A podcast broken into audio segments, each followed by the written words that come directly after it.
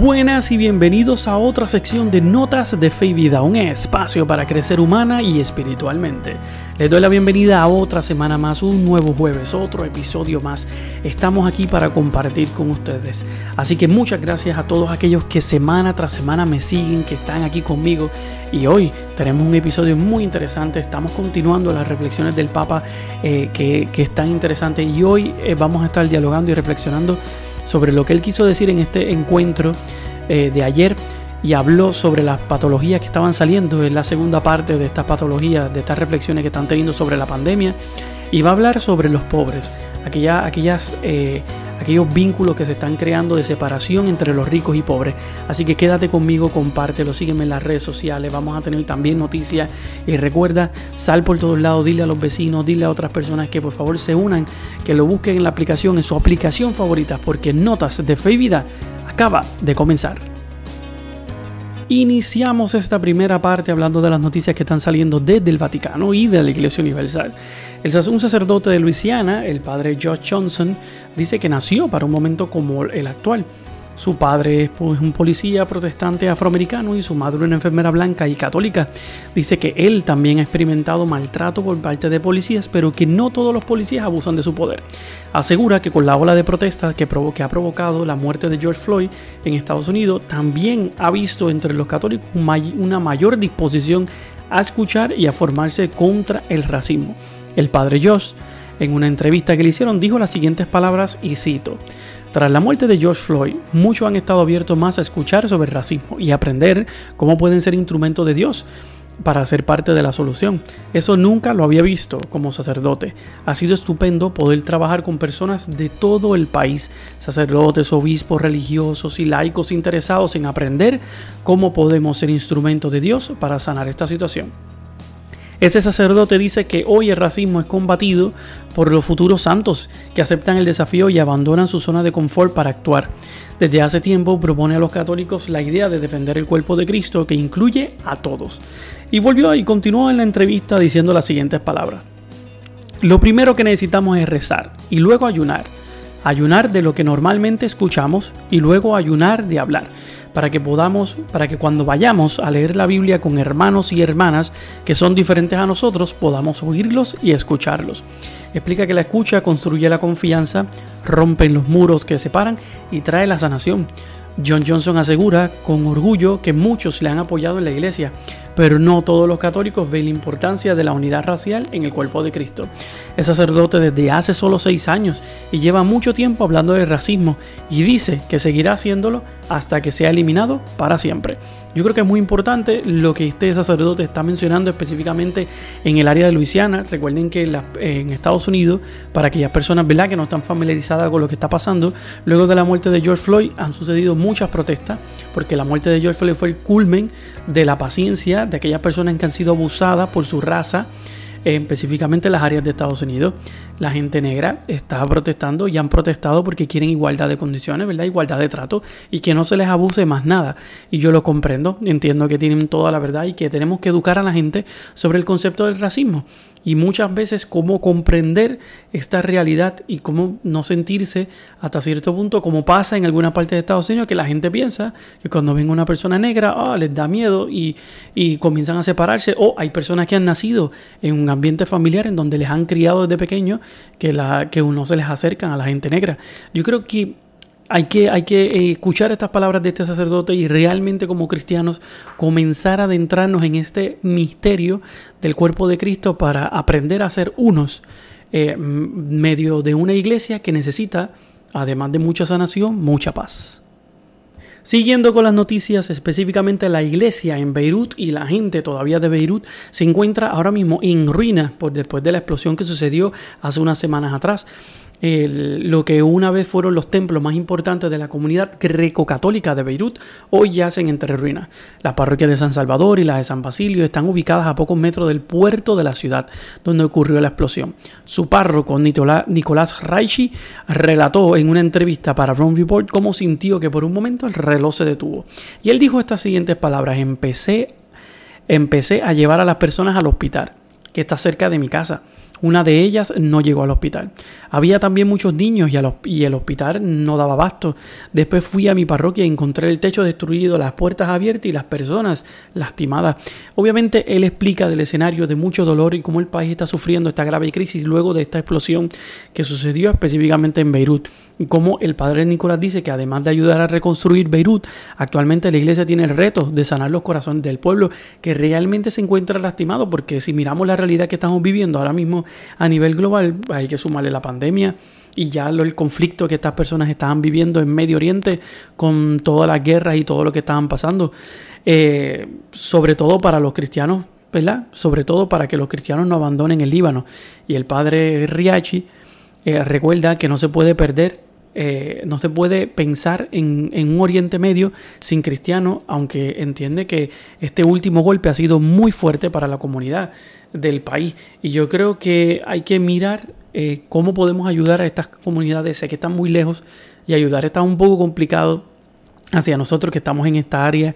Pero de igual forma, mira, yo siempre lo digo, voy a poner nuevamente al final del podcast en las descripciones, cuando usted entra, eh, vas a poder ver ahí la información de dónde y cómo podemos ayudar a estas comunidades, porque claro, todo el mundo ahora mismo estamos pasando necesidad, pero esta gente en medio de, la pandemia, la explosión que les acaba de surgir, los conflictos que están viviendo, creo que también le añade demasiado a la tragedia que ellos tienen, ¿no?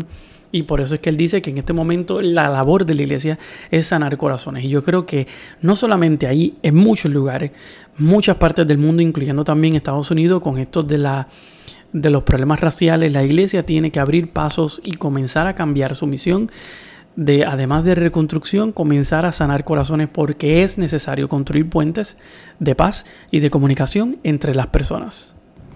En otras noticias, eh, ya la educación acaba de empezar, ¿verdad? mucho, aquí pues, estoy hablando de aquí de Puerto Rico y en áreas de Estados Unidos. Eh, las clases volvieron otra vez, la gente está regresando nuevamente a sus escuelas y obviamente las clases se están dando totalmente virtual. Y pues estamos mirando cómo muchos padres, específicamente aquí en Puerto Rico, en distintas áreas, no confían en el proceso virtual. Pues porque piensen que los maestros no tienen la, educación apropiada para dar una clase virtualmente o piensen que realmente es una pérdida de tiempo y están optando por educar a sus hijos a través del sistema de homeschooling, que es específicamente educación en la casa. Eh, claro, eh, yo obviamente uno respeta las decisiones de cada cual, pero muchas veces uno debe mirar el ambiente educativo. Estamos en un tiempo difícil, la educación en Puerto Rico, específicamente la educación pública, no está en el mejor ambiente ahora mismo, ni está con las mejores disposiciones para mantener, igual que la educación privada que en algunas áreas o algunas escuelas eh, están sufriendo demasiado. No quito, ¿verdad? La, la perspectiva de que el área de que eh, hay muchas cosas que cambiar. Yo obviamente trabajo para una escuela privada y pues nosotros nos hemos ido educando en todo este tiempo, nos han dado talleres de formación y todo, pero claro, no es lo mismo con otros maestros que conozco y con personas que han mencionado lo mismo, no es igual. Y comprendo a muchos padres con su preocupación, específicamente si la educación a distancia va a ser la mejor. Yo creo que todavía es temprano, muy temprano para saber si realmente la educación va a ir progresando, pero que en los próximos años vamos a poder ver algún tipo de rezago, yo creo que sí. Yo creo que como el sistema y la, sociedad no estaba preparado a este cambio virtual, creo que puede haber algún tipo de rezago entre los estudiantes y las personas que vamos a ver a largo plazo. Pero por el momento hay que mantener específicamente la fe en alto y confiar en que los educadores de este país, que son muy buenos, eh, puedan dar el máximo por sus estudiantes, específicamente en sus salones virtuales. Y a los estudiantes, pues que mira que tengan paciencia. No, los maestros no se la saben todas, van a ir aprendiendo poco a poco y en el camino todos vamos a alcanzar en algún momento algo mejor y vamos a poder lograr, ¿verdad? Graduarse, continuar sus clases y no quedarse atrás. Al igual que la semana pasada, les explicaba que el Papa está específicamente en sus audiencias generales, está explicando eh, una de las patologías sociales. Y la semana pasada nos presentó cómo esas patologías sociales estaban saliendo a causa de la pandemia. Hoy va a profundizar mucho más específicamente la opción preferencial por los pobres. Y no tanto en ese concepto preferencial, sino en la diferencia que hay entre ricos y pobres, entre las personas que están de un lado a otro, ese, ese espacio que queda específicamente en las sociedades. Así que vamos a escuchar de su voz el mensaje que dijo esta semana sobre las patologías y la opción preferencial por los pobres. Escuchemos.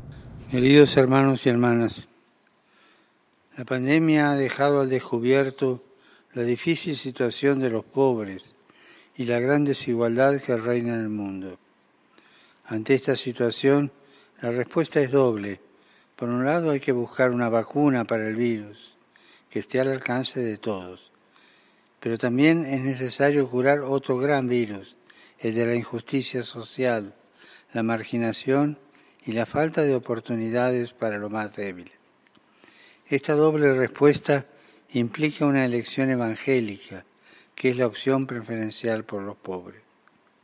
Cristo mismo, siendo Dios, se despejó, se despojó de su condición divina, nació en una familia humilde, trabajó, no eligió una vida de privilegio, sino una vida de servicio. Estaba en medio de la gente, se acercaba a los enfermos y a los pobres, mostrándoles el amor misericordioso de Dios. Su ejemplo es un criterio clave de autenticidad cristiana. Todos estamos llamados a ser instrumentos de Dios para ayudar a los más necesitados. Hoy nos preocupan las consecuencias sociales de la pandemia.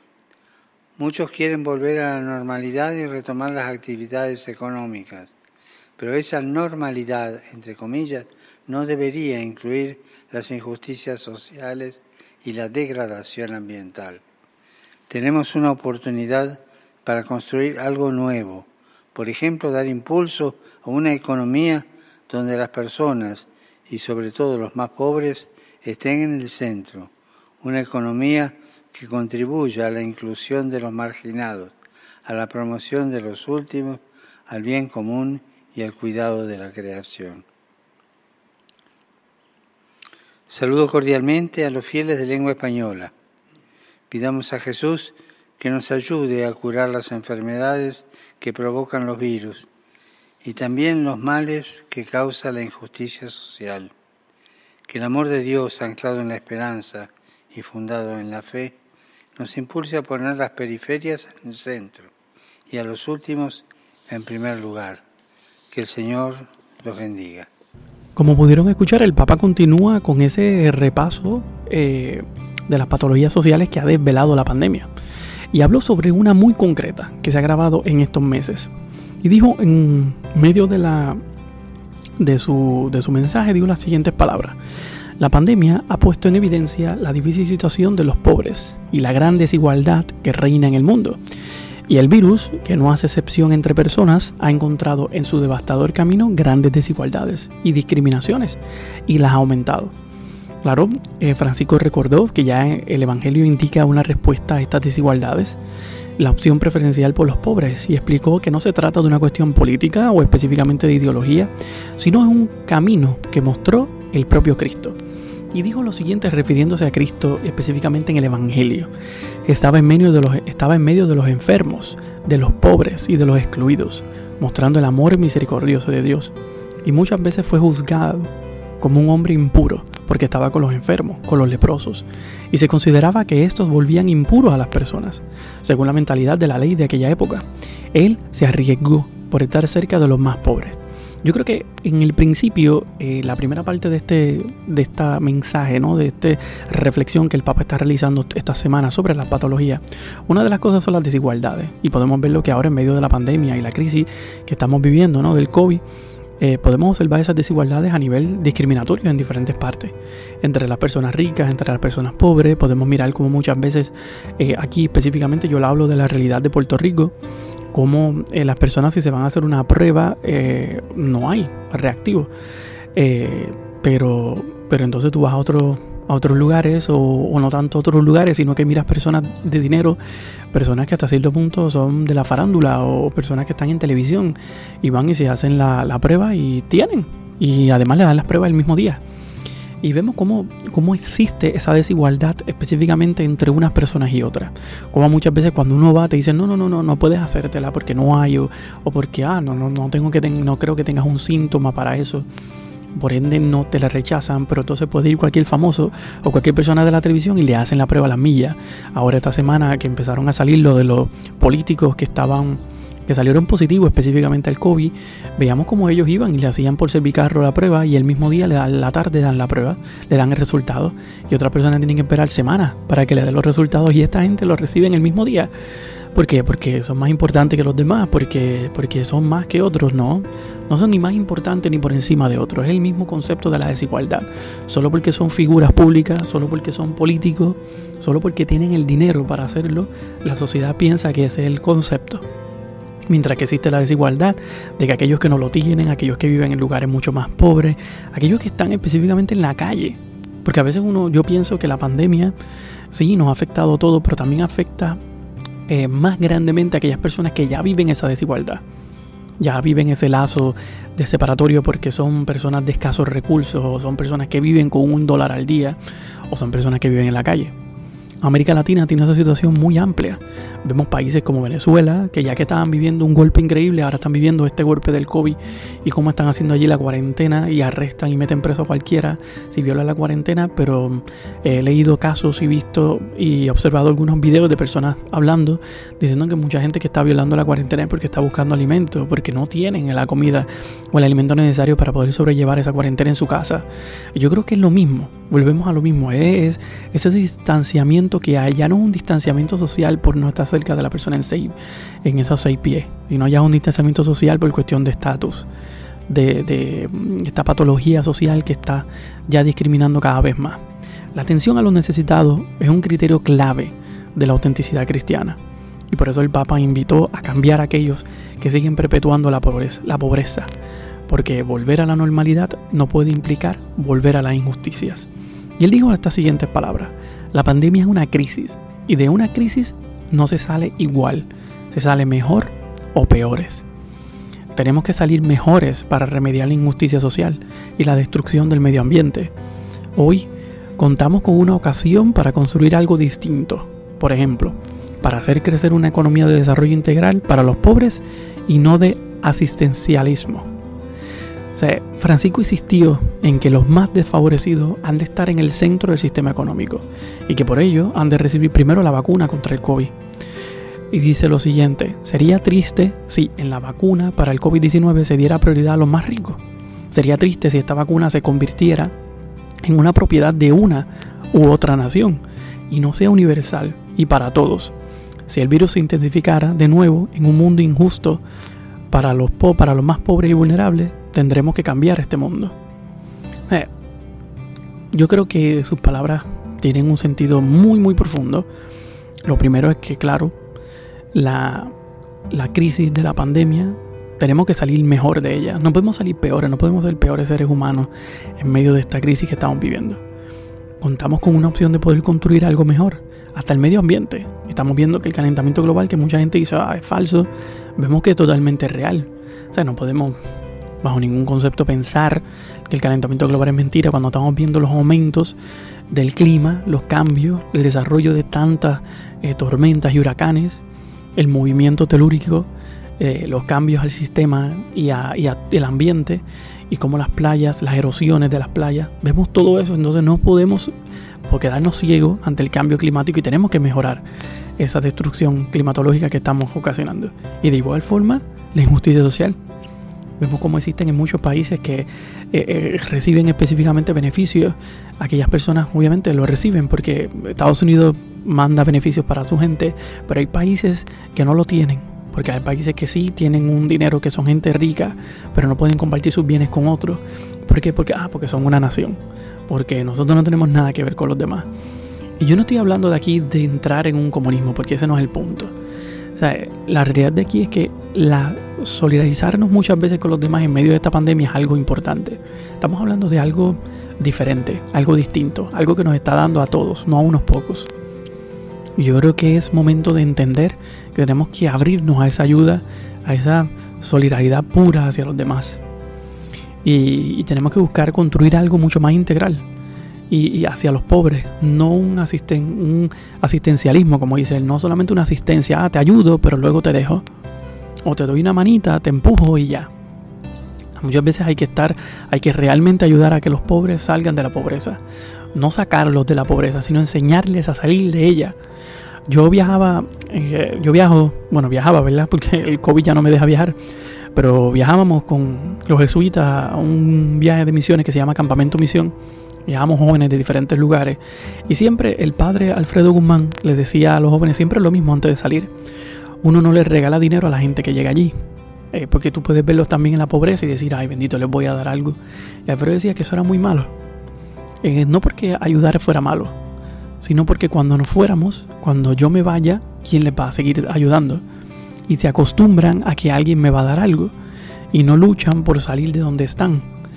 Y Alfredo decía a los jóvenes, hay que enseñarles a ellos a poder salir de la crisis que están viviendo, de la realidad que viven, para que puedan realmente moverse a otro ambiente, para que puedan sobresalir como personas con su familia y todo, y que puedan progresar. Pero dice, él decía que no les daba nada, porque si uno les da, los acostumbra y después que nos vayamos, ¿quién le va a dar? ¿Quién le da? Yo creo que eso es importante, es buscar un desarrollo integral para los pobres, ayudar a la economía para que esa economía les muestre a ellos la forma apropiada de salir de la realidad, pero sin dejarlos, sin abandonarlos, porque es fácil abandonar a la gente. Y yo creo que muchas veces, y estamos viendo ahora con el COVID, cómo abandonamos a la gente fácil. No, no, no, mejor olvídate, para no puedo dar dinero, que la gente se resuelva como pueda. Y yo creo que ese no es el, punto. Yo creo que aquí hay que mirar mucho más allá. Hay que ver las cosas de mejor forma. Y por último, eh, lo que él menciona es que sería triste que la vacuna se le diera prioridad a los ricos. Y sería triste si esta vacuna se convierte en una propiedad de una u otra nación. Y mira, y es lo que se está observando ahora.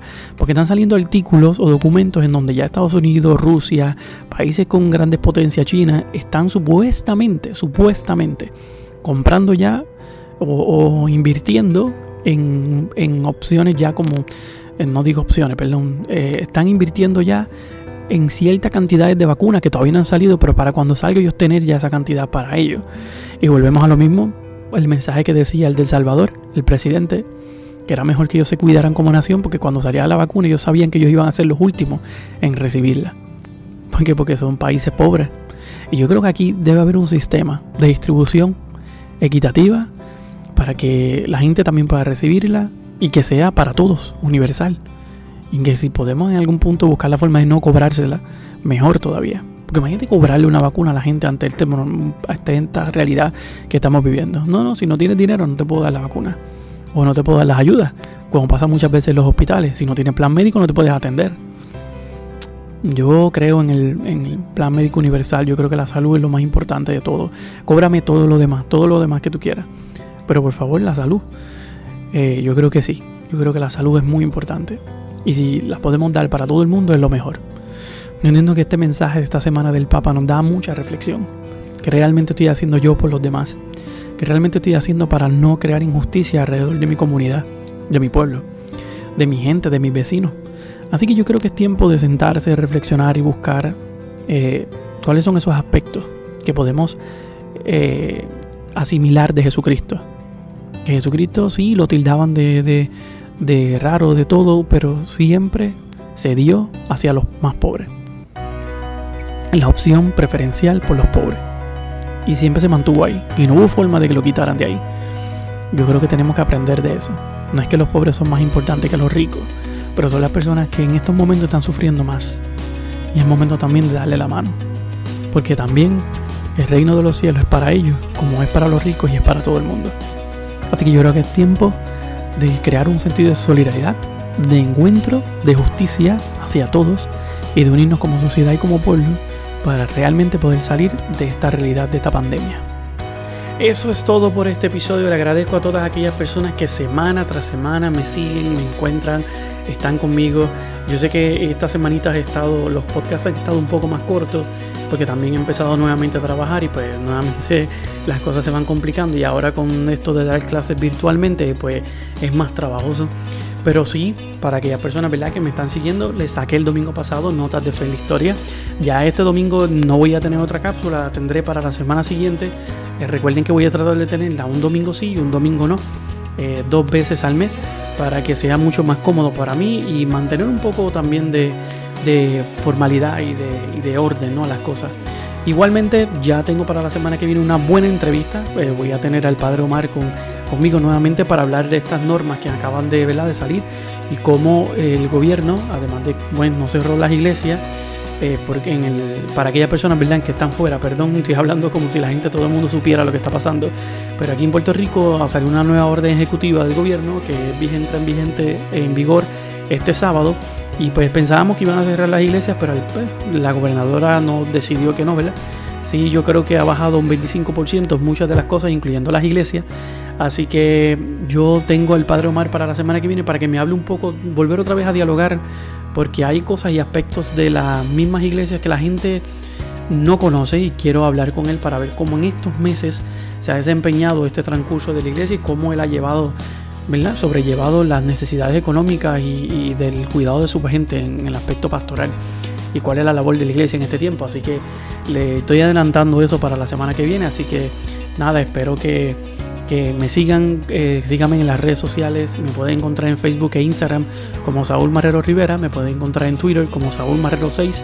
Estoy manteniendo todos los días tratando de publicar algo para que ustedes siempre tengan una reflexión diaria. Así que me pueden seguir ahí.